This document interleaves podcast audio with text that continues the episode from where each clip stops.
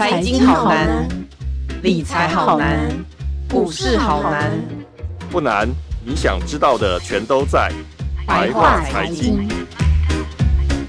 欢迎收听由联合报直播的联合开趴。你现在所收听的是白话财经，我是瑞璇。我们二零二三年从年初开始哦，全球就对总体经济的发展不是很乐观。第一季以来呢，我们其实已经看到美国西谷的科技大厂是不断不断的一直在裁员。那美国、欧洲等地的银行呢，又差一点要掀起了金融风暴。整体的全球股市战战兢兢的，那大家其实对今年的房地产业也充满了悲观的氛围。那从最近六都最新公布的三月买卖移转件数来看，买气好像也是持续在衰退，年减一到三等，一到三成是不等的哦。不过说真的，其实对于想买房子的人来说，今年会不会是一个机会呢？我身边好多的朋友。刚包含我自己，其实都在观察房市，大家都在看，不管是中古屋或是预售屋的买卖状况、溢价空间。那当然，大家也会讨论到啊，现在公社比好像是非常非常的高。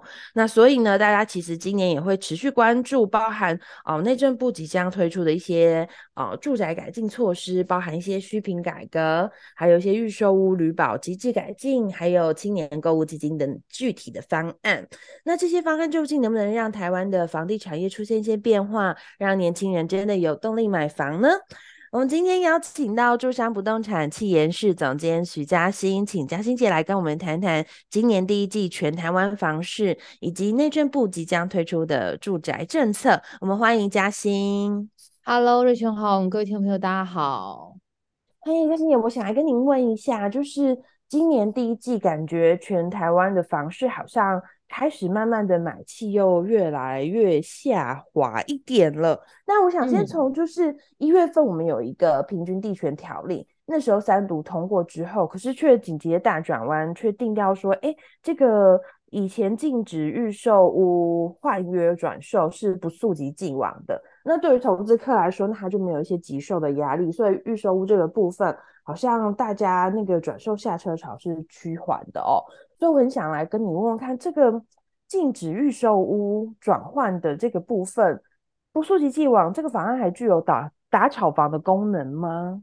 诶，其实当然，如果说是以所谓的呃法律上面的逻辑法逻辑来说的话，确实是应该不溯及既往。可是我们会认为，这次平均地权条例的通过，有一点那种我们说，呃，他会希望可以达到民众的期待。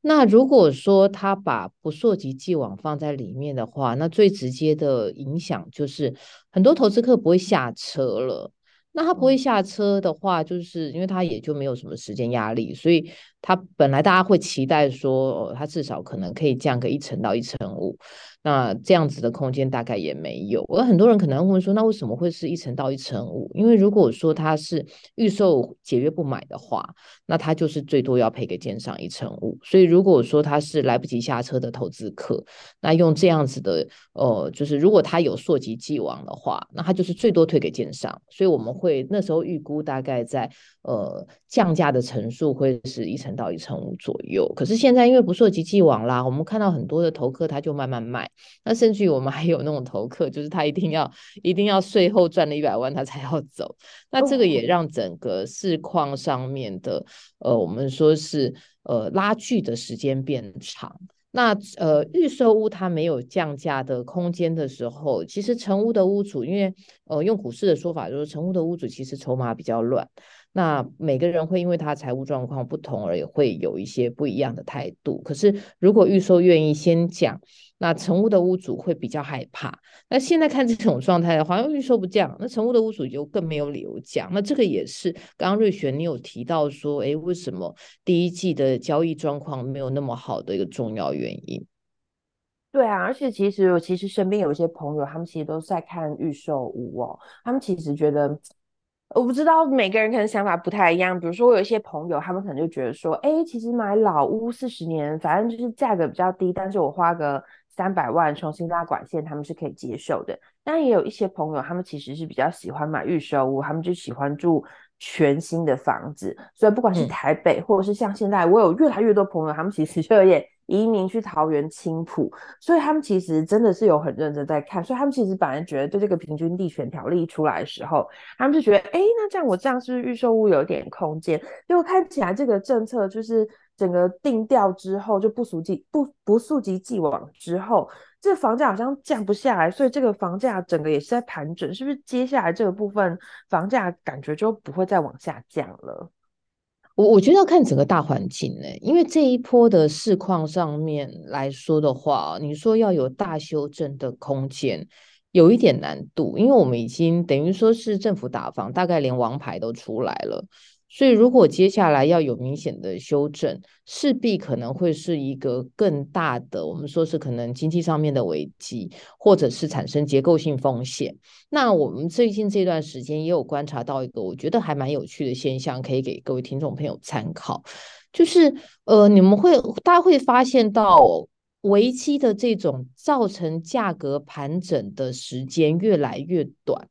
也就是说，我们在看后。呃，如果说是，比如说我们把呃像 SARS 那个时候，二零零二年、二零零三年的时候，你就会发现说，哎，整个因为所谓的危机造成的整体经济的呃萧条，然后影响到房地产，它时间拖得蛮长的。可是到了二零一六年之后的话，你会发现二零一六年真正坏的时间点是二零一六年的下半年到二零一七年的上半年，那之后就几乎是一个稳定往上走的状态。那在这一波来说的话，你可以看到比较明显，因为平均地权条例修正的价格修修正段是落在二零二二年的七月前后。因为很多的预售屋主以为就是哎，法令过了，但不知道法令还在立法院，所以这种状况之下也造成了价格的修正。那会有这个所谓修正时间越来越短，我们会认为是因为资讯越来越透明。那资讯越来越透明之下，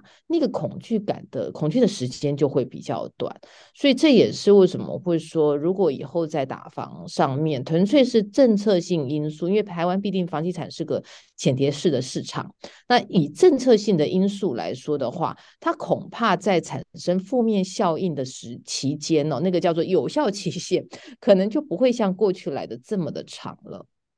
嗯。那可是我们也来看一看，就是最近六都有公布了三月份的买卖转件数嘛，然后我觉得我比较有兴趣的部分其实是台北市的部分。那尤其是其实这几年其实北漂青年依然很多，然后大家都其实在看房子，可是看起来像三月份台北市买卖移转的那个年减数量其实是很多减少，像去年同期减少了二十九点五 percent。哎，可是看起来虽然是买气下滑的，可是价格没有下来，是不是也是跟你刚刚提到的呃整个大环境的原因是有相关的啊？是，而且其实我我觉得一个是像刚刚瑞雪有提到的啦，确实一个大环境的问题。那二方面来说，北市它有结构性问题，就是北市的供给一定是比较少的，因为北市里面没有速地了。那它没有速地的状况之下，能够盖的房子也很少。那建商取得土地不容易，因为它本身土地成本就比其他县市来的高。那再加上呃营造成本跟它本身的税费。的一些呃，我们说成本加上去之后，那它自然而然它价格要修正就会确实比较困难。而且这一波比较要命的事情是，呃，我们说因为都更现在推不动嘛，那都更推不动之后，其实在市区蛋黄区的人还是想换屋啊。比如说，哎，我大安区信义区的公寓屋主或华夏屋主，我房子三十年了，我想换一间新的，可是 我没有办法在大安或信义。换一间我觉得可以的 quality 的房子，那他就会、嗯、这些人就去哪里找？这些人就去，比如说文山，比如说北投，那他就是往外围的区域去买，他们觉得住起来比较舒服的新房子。那这也造成了，就是你会发现，哎，北市的呃预售屋的。的建商好像没有那么的担心，因为确实他们有一些基本的买盘。你像我们以前都觉得不可思议，文山区居然总有有一天 也到了九字头，对，你就可以看得出来这种价格上面的呃的这种说是接盘的能力其实是还蛮强的。然后这些人多数也大概都不是应该叫做区域内的蛋蛋黄换蛋白的支撑。嗯嗯嗯，对啊，我觉得这个都跟推不动，好像是一直是一个大家，尤其我觉得是年轻的一辈，大家就觉得哎，应该要都更了，然后这房子也不 OK，可是大家很期待都更，可是好像到现在都还是推不动，是不是也是跟环评这个比例也是有很大的相关啊？嗯，对，因为一个是说，哈，都更之后，很多人会觉得说，我房子旧换新，资产价值增加是很棒的事情。可是很多人如果他是当事人，他就会发现他的成本，居住成本增加了。比如说，哎，以前不用缴管理费，现在要缴管理费。然后以前呢，就是房屋税没那么高，哎，现在房屋税超高的。所以我们这样讲好了，你看哦，如果说以前，呃，他可能是个大安区的。公寓好了，他大概一年的房屋税，夯不啷当，顶多就是一万块吧。可万一他如果房变新了，可能变成三万以上，欸，哎，那这个确实是对很多的呃参与都跟者来说，他会有一些压力。那有一些参与都跟者，他可能想到每个月要付个几千块的的管理费，那他也会觉得哦，压力好大。那这个是实物上面我们接触到，不只是。呃，房子变新，地主要分多少？那地主不愿意同意的这个问题，那还会有一些长期的成本，那他们会有一些压力了。嗯嗯，对啊，因为我前几天也在跟朋友聊到，就是我们其实都要，就是比如说我们在看房子的时候会会看格局的部分，然后以前就最近也有一个新闻刚好就讲到，就是说以前。在老公寓的时代，有一个就是哦，你一打开门，其实就是正阳台的部分，然后阳台上，对，我觉得那个其实蛮棒，就是你在阳台上，然后把，比如说尤其是下雨的时候，不管我们今天骑摩托车，或是我们今天是。拿雨伞进来，你就诶在外面把这些雨伞啊、雨衣啊处理一下，然后都把自己弄干了再进室内。诶我朋友就说，对啊，现在的房子都没有这种的，现在的门都是开在就是比较里面，就是在梯厅的旁边，然后一进来就是客厅什么的。所以我们就会讨论到，其实包含连格局的部分，好像都跟以前完全不一样。然后对啊，所以就也像你说的，我朋友很多，就是很多人慢慢，比如说我最近才有一个比较长辈的姐姐们，然后他们本来是住在士林区，然后后来他们现在看到的，因为他们也是想买新的房子，他们觉得他们已经六十岁了，觉得未来接下来他们走路可能不是那么方便，所以他们就买新的，他们想买新的房子，就买买买买买，最后买去竹围了，也是开始往这个很远的蛋白区跑，因为他们就觉得。这现在真的是很多老公寓，他们也没有办法看到。哎，那所以你可不可以帮我们看看最近的台北市各区域的成交状况是怎么样啊？哎，台北市来说的话，哈，文山、内湖、士林、北投，刚刚发现都是外围嘛，嗯，好，其实状况都还不错。然后另外来说的话，就是大安、中正、松山，它的买盘也相对是比较稳定了。那主要的原因是我们现在观察到，无论是公寓新旧的房子，它涨不多。其实，在这一波，我们说从二零二零之后，疫情之后，它没有涨很多。但因为它蛋黄区嘛，国人也普遍相信蛋黄区比较坚稳，所以价格修正也相对比较有限。那这个是你会发现说，哎，有一些希望北市门牌小孩子学区要好一点的，那他就愿意往蛋黄去接盘那个屋况比较屋龄比较久的房子。那如果说是年纪比较长一点的，那他觉得说他想要有一个比较好的居住空间，那他就会往外围外围去走。所以会发现北市很有意思的事情是，即便它是一百零八年以来最烂的三月哦，那但是它的我们会发现到它的呃整体的交易的买盘。是比一二月份来的好的，那你也必须要说一二月份的话是有一些哦、呃、政策上面或者是说大环境上比较不理想，还有工作天数相对比较少的负面因素。但是从呃三月份慢慢整个回稳，看起来会发现说，哎呦，整体的呃北市那交易量的部分现在是相对是比较坚稳一点。那值得一提的就是说。呃，过去哦，台北市的中山区，它是通常都是第一名，交易量的第一名啊。那第二名的话，大概就会是呃大安区或大安区的第二名或第三名。但这次文山区，它是以两百四十八栋，哦，成为第二名，算是一个比较少见的状况。然后内湖的两百一十二栋。他也把这个大安区的前三名挤下来了，所以这个是过去以来相对而言比较看到比较少的情况。那当然推估起来，呃，中山区是因为它产品品相非常多啦，有豪宅，也有小套房，哈，也有公寓，就选择很多，所以它本来量就会比较大。嗯，文山跟内湖，我们推估也是因为有一些新的案子。那一个是说他们想要换屋，哈，然后再的话，外围区域这种有山有水，价格相对是他们觉得 CP 值比较高的台北市门牌，那这个现在市场上面接受度是不错的。嗯，对啊，那我们刚刚谈完了台北之后，其实对于就是台南、高雄也蛮好奇的，因为从整个第一季来看。台南的买卖移转件数是较去年减少百分之十九。其实整体来说，其实台南的这个件数相对较少哦。然后，但是我很好奇的在于是说，感觉上前两年台南、高雄都因为大家都知道台积电要去到 这个地方，去到南科要进度高雄，所以感觉那个买房的买气是一直起来的。可是为什么感觉现在台南跟高雄的房价相对冷淡了吗？难道台积电的光环没有再加分了吗？哎、欸，我觉得这结构性问题。第一个是说真的涨得太快了。台南，嗯、呃，我们先讲高雄哦。高雄台积电呢，它一年台积电话题那边带下去之后，桥头那里本来预售不到二十，这一年多涨到四，涨到四字头，就是这个在地人买不下去，外地人也买不下去。那另外来说的话，像台南这边，台南这边的话，呃，我我记得我一九年下去演讲的时候，然后我有个亲戚，他我就叫他，因为他想要想要投资房地产嘛，然后我就说你要不要来台南看？我觉得你台北空间可能比较小。他记得他说那时候预售开给他十四，过半年吧，半年不到，他打电话去问变十七，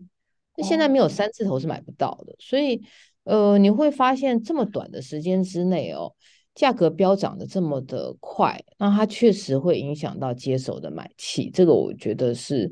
是没有什么，就是大家也可以推估的这种呃逻辑。所以在三月份的交易来说的话，哈，你会发现到，哎，有些买盘渐渐归队。如果以高雄来说的话，高雄它是一百零九年之后的三月新低了，可是呃，你会发现买盘回访哦，回访到哪里？回访到林雅凤山左营。跟鼓山这些是旧的区域，那像桥头啊、哦南子啊这些算是新的话题，这些话题区域的交易的热度就会比较差一些，所以你就可以发现说，哎，话题来得快，去得也快。那再加上，嗯，就瑞选自己跑科技，你也知道最近的市况，台积电状况也不是那么的理想。那所以种种原因加起来的话，哎，它就会稍微吃亏一些些。这个是我们现在大概感受到的部分。那台南的话。台南过去大概几个区域比较热啦，比如说安南啦，哈，然后像善化啦，哈。那过去台南的人比较喜欢买的是呃东区跟永康。那三月份的表现来说，你就可以看到，就是哎，好像比较热络热络善化，相对比较淡了一些些。那毕竟它是南科话题的所在，那反而高铁话题的，比如说归仁。归人的交易状况是相当的好的，那也会认为是说，你会发现到，哎，到最后，呃，这些所谓的买盘呢、哦，可能一方面是科技话题炒得太凶，那二方面来说，大家终究还是想一想。回归重大建设似乎是比较安全的选择，那这也让整个市况上面哦、产生出大家回防到稳定的区域，或者是说真正有交通等等重大话题落实的区域。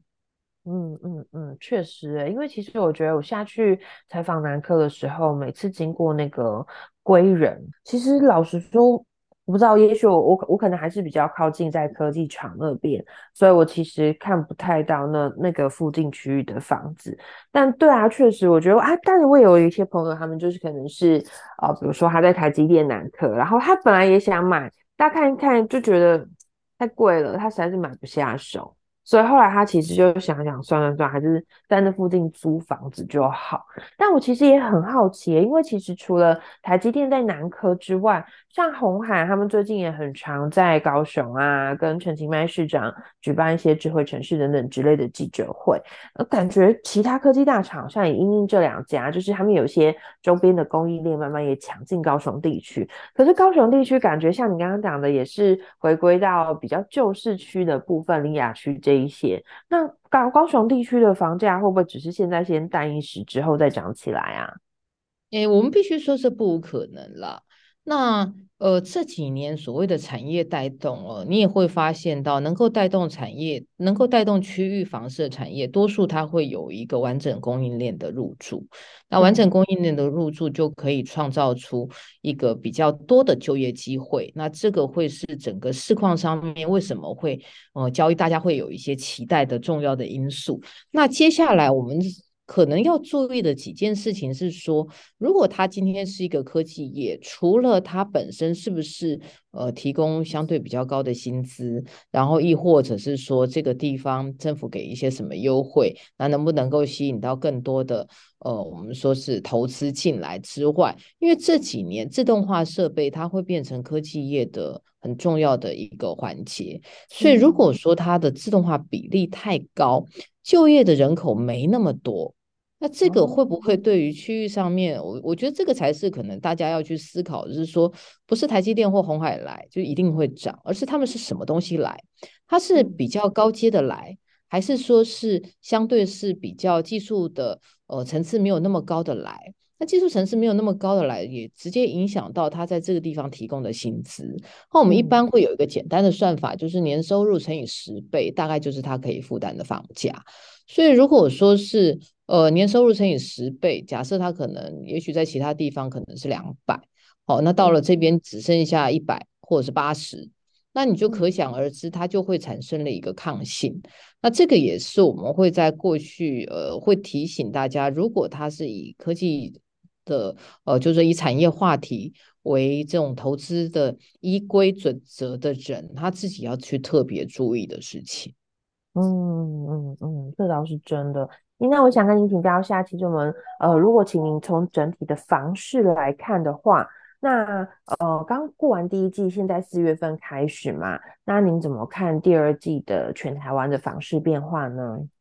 嗯、呃，我我们认为哈，第二季的话，因为三月已经升息了一次，那六月份有可能还会再一次，那这个会是很大的，我们说是对买气是相当有程度的影响。那我但是如果说纯粹四月份、五月份的话，会陆陆续续有一些买气归档，那整体的交易，我我觉得我们这样说好了，如果说是跟去年同期的交易量来看的话，我们认为在呃年增减率上面，今年的第二季一定会比今年的也比去年的第二季来的差，但是也或许会比今年的第一季来的好一点，因为工作天数的关系。那扣除掉这个事情之外的话，嗯那你就会可以观察到，就是说在呃成交量的部分，那价格的部分上面也就会稍微